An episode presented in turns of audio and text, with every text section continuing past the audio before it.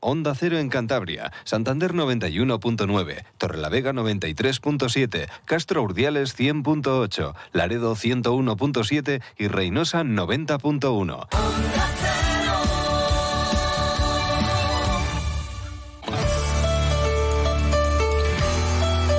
Cantabria en la Onda. Deportes con Fran Diez. Onda Cero.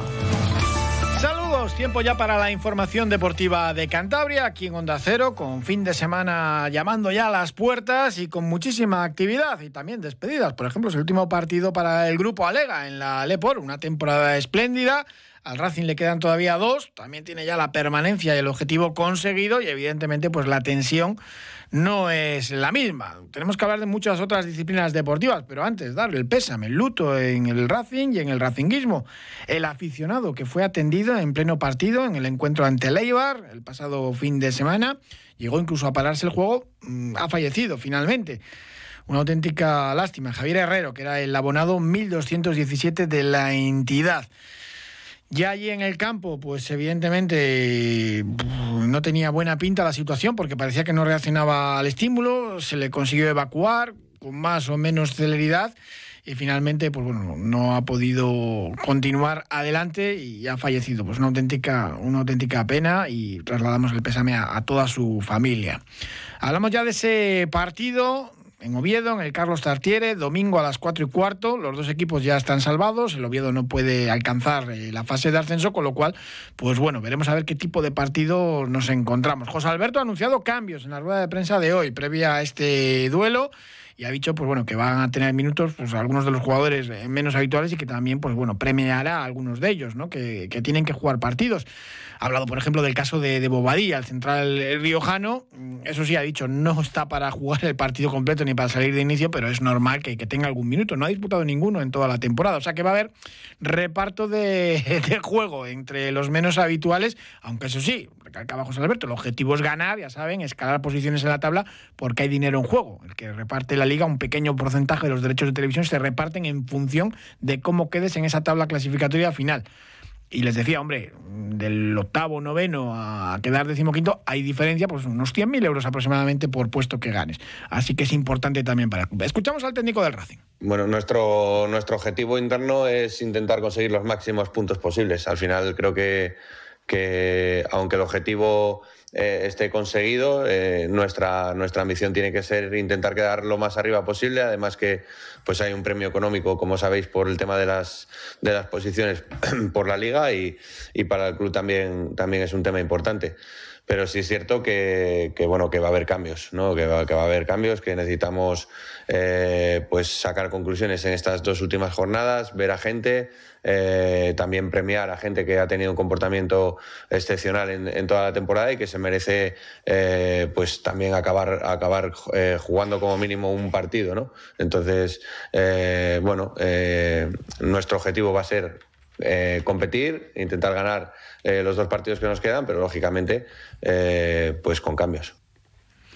Con cambios, veremos a ver con qué nos sorprende el técnico asturiano. Sobre el Oviedo también hablaba José Alberto, es nacido en Oviedo, aunque la mayor parte de su trayectoria pues la ha desarrollado en el Sporting de Gijón. Es un muy buen equipo el que entrena a Álvaro Cervera, un hombre pues muy vinculado a Santander y al Racing, es verdad, nacido muy lejos en Guinea criado también en parte de su infancia en las Islas Canarias, pero bueno, que llegó a Cantabria antes de la adolescencia y sobre todo que, triunfó en el Racing. Le consideramos santanderino y racinguista sobre todo, y su equipo desde que llegó pues eh, ha ido para arriba, llega en una muy buena dinámica, de hecho es el conjunto más en forma de segunda división, lo que pasa que no le dan ya los números para alcanzar la fase de ascenso, pero mm, evidentemente es un muy buen equipo y están en forma. Esto es lo que decía José Alberto sobre el Oviedo. Para mí tiene una muy buena plantilla, un muy buen entrenador eh, y al final es un equipo que compite, que compite muy bien. O sea, al final creo que todos tenemos claro el, el modelo de Cervera, es un modelo que tiene éxito en, en esta categoría porque así lo ha demostrado en todos los equipos donde ha estado. Y, y es un equipo pues que transita, transita muy bien, tiene mucho orden defensivo, juega muy junto, es un equipo estrecho. Eh, defensivamente muy sólido. Eh, para mí es un equipo que, ha hecho muchas cosas bien y que es de los equipos o el equipo que más en forma está del campeonato, con cinco o seis victorias y, un, un, empate. Entonces, eso eh, en este tramo de temporada habla muy bien de, lo que son ¿no? como equipo y del nivel de, de la plantilla que tienen. Sí, sí, son siete partidos en concreto los que lleva sin perder el Oviedo de Cervera. Empató ante el Eibar en el Tartiere, luego consiguió una racha de cinco victorias consecutivas y en la última jornada, pues en ese derbi asturiano ante el Sporting, pues empate a uno en el Molinón y ya pues se quedaron sin esas opciones de entrar al playoff, pero, pero se va a quedar ahí, ahí a las puertas. Hablaba también José Alberto hoy pues, de nombres propios, como les contaba, de, Bobadilla, que no está para, para, jugar después de una lesión larga como, como titular, y otro de los defensas, Mantilla. Cuando llegó José Alberto dijo que le veía más como lateral que como central, aunque ha jugado de lateral, de central, incluso de lateral izquierdo. Mantilla es un todoterreno y un portento físico, y explicaba José Alberto que trabaja mucho para que mejore el, juego aéreo, por ejemplo. Esto es lo que hablaba sobre Mantilla, jugador importantísimo que seguro que se va a quedar y que la temporada que viene le vamos a ver eh, pues con mucho más minutos en segunda división, yo estoy convencido. No, me alegra que me hagas esa pregunta, eh, porque siempre me gusta aclarar las cosas, porque siempre vais a... Cuando digo algo, digo, joder, ¿para qué lo habré dicho si, luego me van a sacar punta? A ver, Manti es un jugador que su gen es competitivo. Entonces, en cualquier posición que lo pongas, te va a dar el máximo. Eh, yo lo veía más como lateral que como central, por una razón. Él lo sabe porque se lo comenté a él. Eh, y por eso lo comento aquí, ¿no? Por el juego aéreo. Sí es cierto que, el partido que ha hecho, pues eh, sobre todo el último, creo que ha estado a un nivel impresionante. Y Manti para jugar de central es un central rapidísimo, pero necesita mejorar en el juego aéreo. Y de hecho, no sé si ayer lo habéis visto, ya lo venimos haciendo en varias sesiones con, con él, el quedarse, el intentar montar ejercicios para intentar que mejore en, en ese juego aéreo y que vaya formándose un poquito más para, no sé si jugar de lateral, no sé si jugar de central, porque puede jugar en las dos posiciones y lo puede hacer bien porque es un seguro, es que todo lo que ha jugado eh, lo ha hecho bien, incluso el día de Ponferrada que, pues le, meto yo una, embarcada de, meterle en la izquierda y, y, él estuvo a nivel competitivo con la mala suerte que se lesiona y, y luego pues eh, ya, no solicita el cambio y juega unos minutos ahí con una limitación, pero, pero incluso ese día fue muy competitivo. Más nombres propios, evidentemente, todos eh, queremos que se queden porque han tenido grandes actuaciones y un muy buen rendimiento a lo largo de, la campaña. Jürgen Eliting, el colombiano, y Rocco Baturina, el delantero croata. También le preguntaban a José Alberto hoy por ellos. En los dos casos se había manifestado ya hace tiempo el técnico racinguista con esa pues bueno, posibilidad de que se queden. ¿Qué va a decir José Alberto? Por supuesto que quiere que, se queden los dos, ¿no? Aquí yo les conté, yo creo que hasta la semana pasada, en el tema de Jürgen, parece que sí que hay muchísimas opciones de que se quede. Mm, pertenece al Watford inglés. Eh, y evidentemente yo creo que tenía el, final ya del contrato de, con el club inglés y eso pues puede abaratar más la operación de esa cláusula de rescisión que tiene de 500.000 euros, de medio millón de euros. Y en el caso de Rocco Baturina pues es mucho más complicado que pueda continuar cedido la próxima temporada en Santander, pero bueno, seguramente lo intente Miquel Martija, el director deportivo, y se pueda negociar ¿no? con el Ferenbaros, el club húngaro que es el club al que pertenece Rocco Baturina. Con Jürgen, pues eh, cerquita, no es que esté hecho, pero sí que hay muchas opciones de que se quede. Y con Rocco, pues bueno, se intentará, pero es mucho más eh, complicado. Veremos a ver qué es lo que ocurre con estos dos futbolistas. Y también hablaba José Alberto del mercado. Yo creo que le corresponde más a mí que el Martija y decía, hombre, pues eh, ficharemos un poquito de todo. No puedo hablar de, posiciones en concreto porque habrán pues movimientos de, de, la plantilla, es normal, de, entre los que acaban contrato, algunos que tengan contrato pero que no continúen, alguna posible venta. Eh, evidentemente, pues como siempre, se moverá mucho el mercado en verano, pero tenemos tiempo todavía para eso. Escuchemos a José Alberto. Ya lo he mostrado públicamente, ¿no? El deseo de, poder contar con ambos, con Jürgen y con, y con Rocco. Por dos cosas. Por lo primero, por su nivel. Creo que, que son dos jugadores que, que tienen un nivelazo y que nos vendrían muy bien y luego eh, porque son dos jugadores que, que conocemos y que y son pues dos caras que, ya tienes que continúan y es más fácil crecer a partir del el conocimiento que meter más fichas nuevas en, en la plantilla. Bueno, al final creo que vamos a necesitar un poco de todo. Eh, entonces, al final hay gente que acaba contrato, pues eh, eh, y hay pues situaciones que, que, habrá que estudiar. para eso está Miquel y, y, y, ver, ¿no? Pero lógicamente, pues en la, en, va a haber pues varios movimientos, va a haber varios fichajes y, y un poco necesidades, pues de todo. Vamos a ver qué es lo que opina del partido y también que nos analice un poquito al Oviedo de Álvaro Cervedra, nuestro geador. Eh, Sergio Tolosa, buenas tardes. Hola, muy buenas tardes, Fran. Bueno, eh, la intensidad no va a ser la misma ni en el Oviedo ni en el Racing. Los dos ya están salvados. Evidentemente, pues es un partido que, eh, toma una dimensión totalmente diferente. Sí, la verdad es un partido que para faltar dos jornadas, pues bueno, ya todos los alicientes que quedan simplemente pues es ganar a uno de los rivales que tienes en la zona geográfica, donde siempre pues ha habido piques, sobre todo lo que es entre la afición. Eh, este año, pues por ejemplo, tenemos las curiosidades de que a nosotros nos, nos entrenan un asturiano de Oviedo y aunque bueno ha hecho toda la vida en Gijón en Sporting y a Oviedo le entrena pues un racinguista pues al final yo creo que va a ser pues, un partido en el que también dé bastante alternativa ya pues a jugadores que no han tenido tanta visibilidad a lo largo de la temporada y si se merecen pues también eh, tener su oportunidad de cara pues a realizar partidos y luego también pues tenemos que tener en cuenta que habrá jugadores que el año que viene pues no vayan a continuar y el Mister les dé la oportunidad de el Mister del Oviedo eh, de, de la oportunidad de despedirse de su afición y en poco pues compensar eso, los que son minutos jugados por parte de toda la plantilla, que al fin y al cabo, tanto de un equipo como de otro, no solo son los 11 habituales, sino son los 22, 23 jugadores de la plantilla, más los chavales de los filiales que hayan participado, pues que se merecen el reconocimiento por conseguir los objetivos de, este año. Álvaro Cervera, desde que llegó al banquillo del Oviedo, pues la verdad que consiguió levantar el rumbo. Y viene en una dinámica muy, muy buena, lo que pasa que ya no le da para, para meterse en el periodo de ascenso. Sí, el otro día pues se desvaneció la oportunidad en el derby contra el Sporting, porque bueno, eh, así todos hubiesen ganado tenían que ganar los dos partidos que les quedaban y esperar pues que eh, el Albacete no ganase ninguno de los dos partidos que le quedan y el Cartagena pues que tampoco ganar, solo podía ganar uno de dos. Pero bueno, así todo pues eso es una reacción bastante tardía, pero bueno, sí es una reacción en la que en los últimos, desde inicios de abril, en los últimos partidos que ha jugado, ha ganado cinco partidos, ha empatado dos y los últimos tres partidos que ha jugado en casa les ha ganado.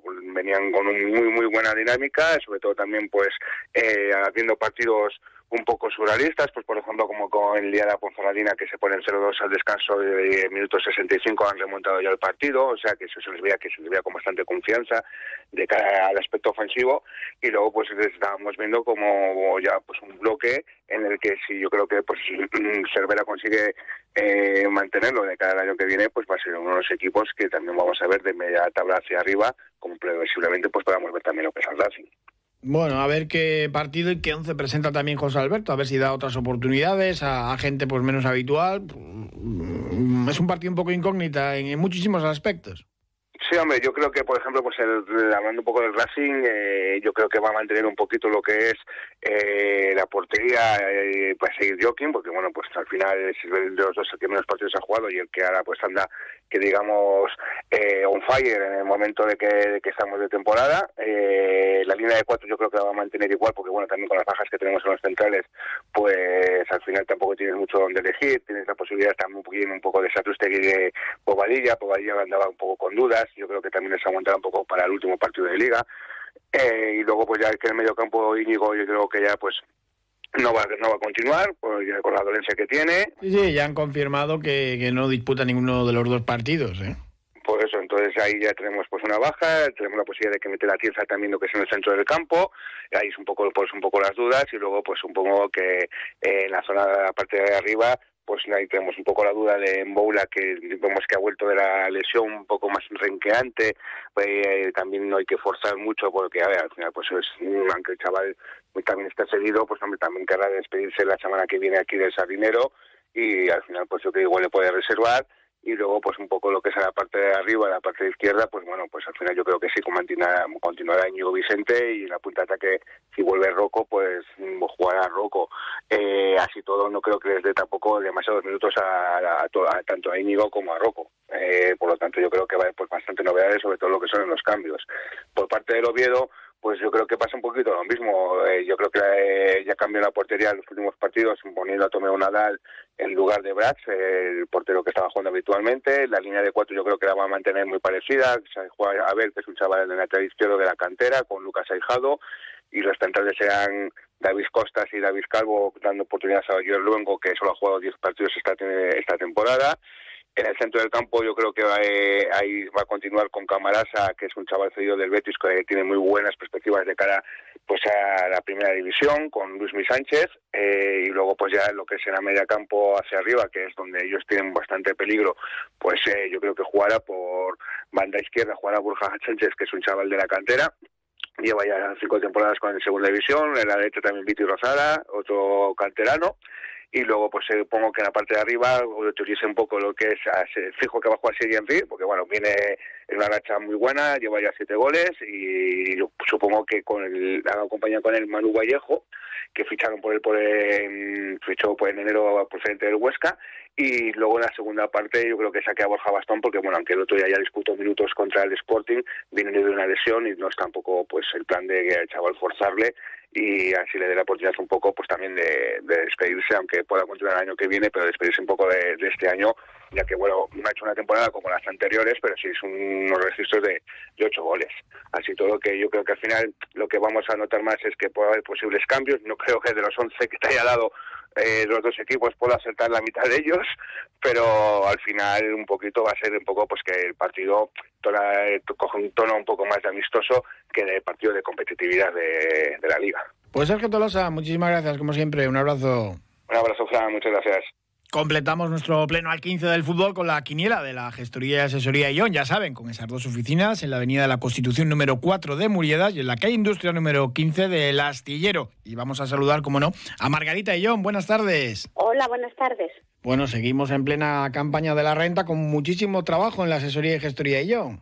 Bueno, pues sí, como todos los años tenemos aquí clientes muy, muy fieles, otros que vienen por primera vez para que les confeccionemos su declaración y bueno, recordarles los plazos que tenemos, que aunque es hasta el día 30 de junio, que no lo demoren, porque las prisas nunca son buenas. A veces tenemos que estar pidiéndoles documentación de escrituras, de herencias, que tardan en dárnosla y llegamos muy tarde, así que que se apresuren y que tengan en cuenta también que las que salgan a pagar para domiciliarlas debemos de presentarlas hasta el 26 de junio, no hasta el 30 Así que que vayan recopilando papeles, que no lo dejen para última hora y que se acerquen para cualquier duda que tengan. Porque si no cumplen los plazos, se pierde ese dinero que puedes cobrar. Pues sí, la verdad es que hay mucha gente, yo me sorprendo, ¿no? Que vienen a hacer la renta este año porque a lo mejor eh, han tenido alguna circunstancia que les obliga de alguna venta, de alguna herencia, y nos damos cuenta de que podía haberse deducido en años anteriores cosas que por desconocimiento no han venido, no han preguntado, no nos lo han dicho y, muchas veces son mil y pico euros por año. Le estamos reclamando hasta los cuatro que podemos para atrás, pero bueno, que pregunten, que aunque no tengan ninguna incidencia, muchas veces puede ser que les salga a devolver y, y presentarla merece la pena. Cuando preguntas a profesionales, pues puedes obtener ese beneficio.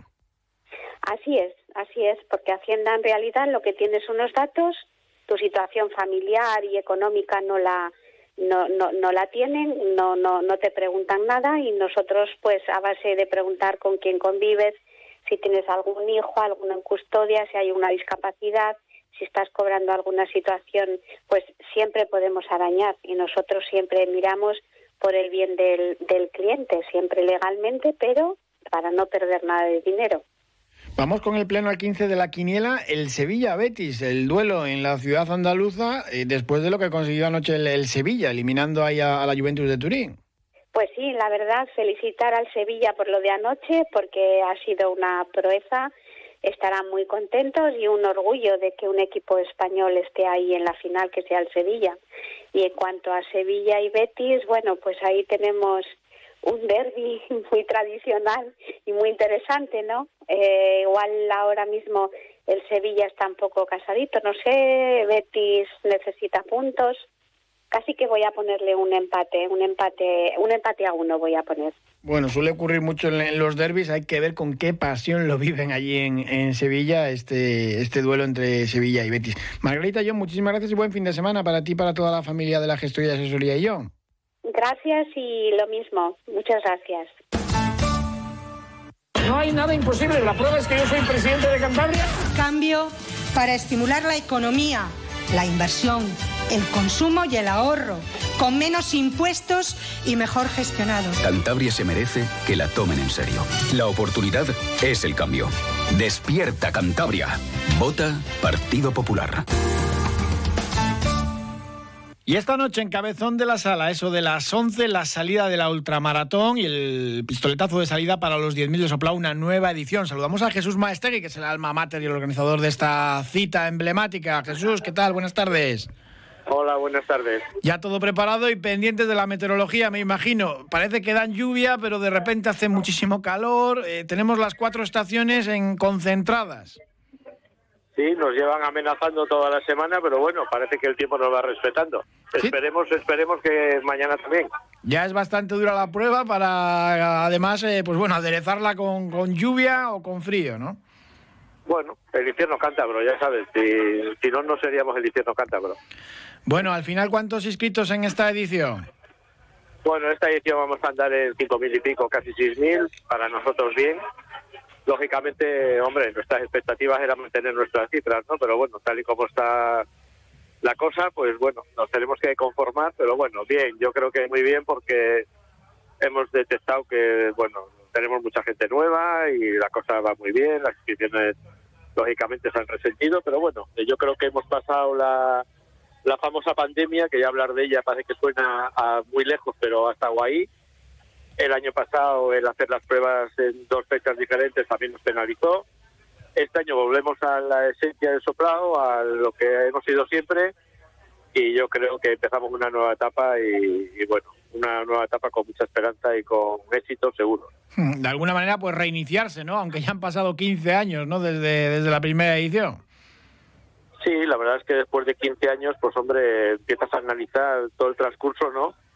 Y ves, pues bueno, los inicios, los momentos buenos, la pandemia, el, lo que te he comentado, ¿no? El hacer dos fines de semana y te vas dando cuenta de que yo creo que este 2023 es el comienzo de una etapa nueva en el que somos conscientes que nos tenemos que regenerar y adaptarnos a, a las situaciones, que el mundo va cambiando, muchas veces más deprisa de lo que nos gustaría, pero va cambiando y bueno, yo creo que tenemos este año un reto por delante. La verdad es que a nivel de, equipo yo creo que nunca hemos estado mejor. En el soplado eh, tenemos a Dani, eh, que es, parte del alma del soplado, igual que yo, a Cali, que es un participante que lleva ahora con nosotros en la organización 12 años. Tenemos a, no sé, tenemos gente que nos está dando mucho valor a la prueba. Tenemos un compañero vuestro, tenemos a Javier Bardero que nos lleva todo el marketing y comunicación. Yo creo que ahora mismo el peor del equipo soy yo. bueno, pues haciendo equipo siempre funcionan mejor las cosas, que vaya todo muy bien, que tengáis mucha suerte y que y que bueno, que, después del fin de semana, sobre todo trasladar también ánimos, ¿no? A todos los participantes, desde los de la BTT hasta los andarines, que, siempre es todo muy muy sufrido completar los 10 medios de plan y nuestra ruta adaptada que es nuestro que es la mejor prueba que tenemos ¿eh?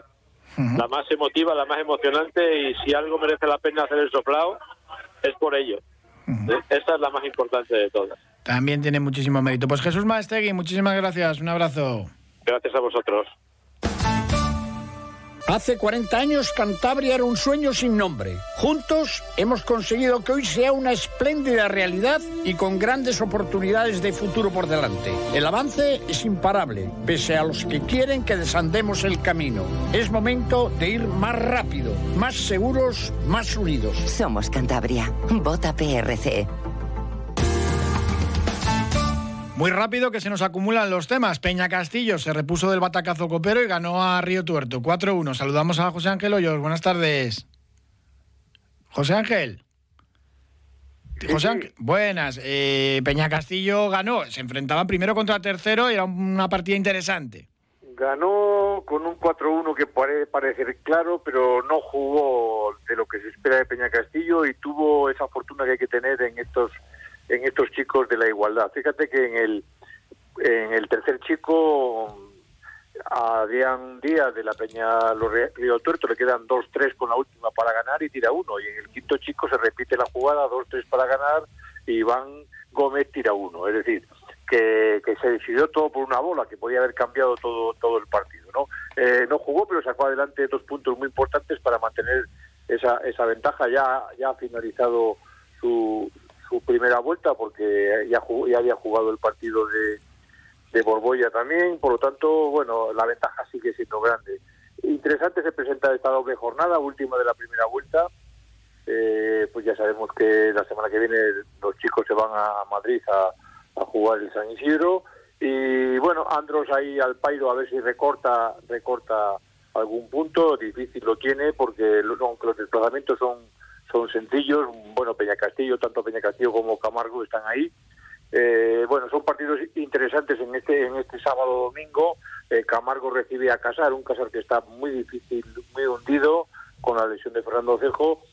Peña Castillo va a jugar en Ribamontán y Río Tuerto recibe a la Masilla. Todo hace prever que al finalizar la primera vuelta Peña Castillo va a acabar con esos cuatro puntos de ventaja que tiene ahora sobre, sobre Camargo. Y en cuanto a las chicas, que, acaban también la primera vuelta de esta semana, bueno, en las chicas hay nueve equipos, hay impares, por tanto hay uno que descansa, en este caso es Campo, y curiosamente los de arriba se enfrentan a los de abajo, que hay muchísima, muchísima diferencia de categoría, con lo cual hace pensar que la bolística acabará líder de la primera vuelta líder de invierno, que se suele decir, con, con dos puntos más que Camargo y Peña Castillo.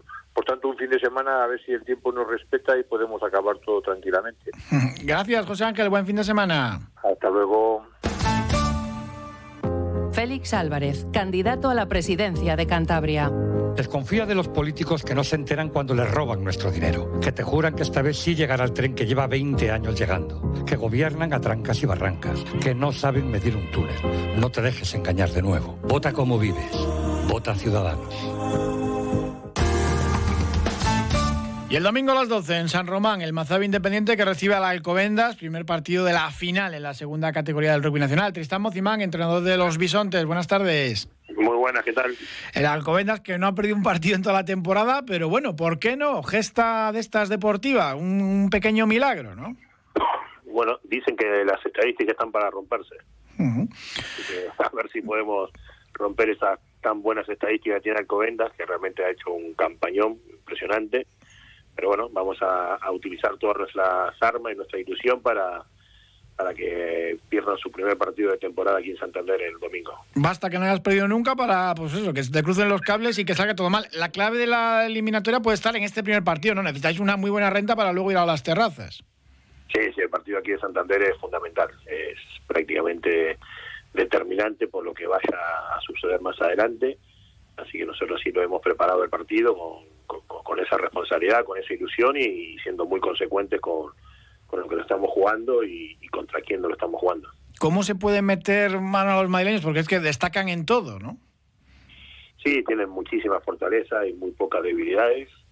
Y, pero bueno, vamos a tratar de, de, equilibrarlas con, con, el trabajo que hemos hecho y con la ilusión que tenemos. Y ya te digo, hemos detectado algunos, algunos puntos como para poder aprovecharlos y va a depender todo también mucho de cómo, cómo, cómo se levante el equipo el domingo, con, con, qué gana frente partido.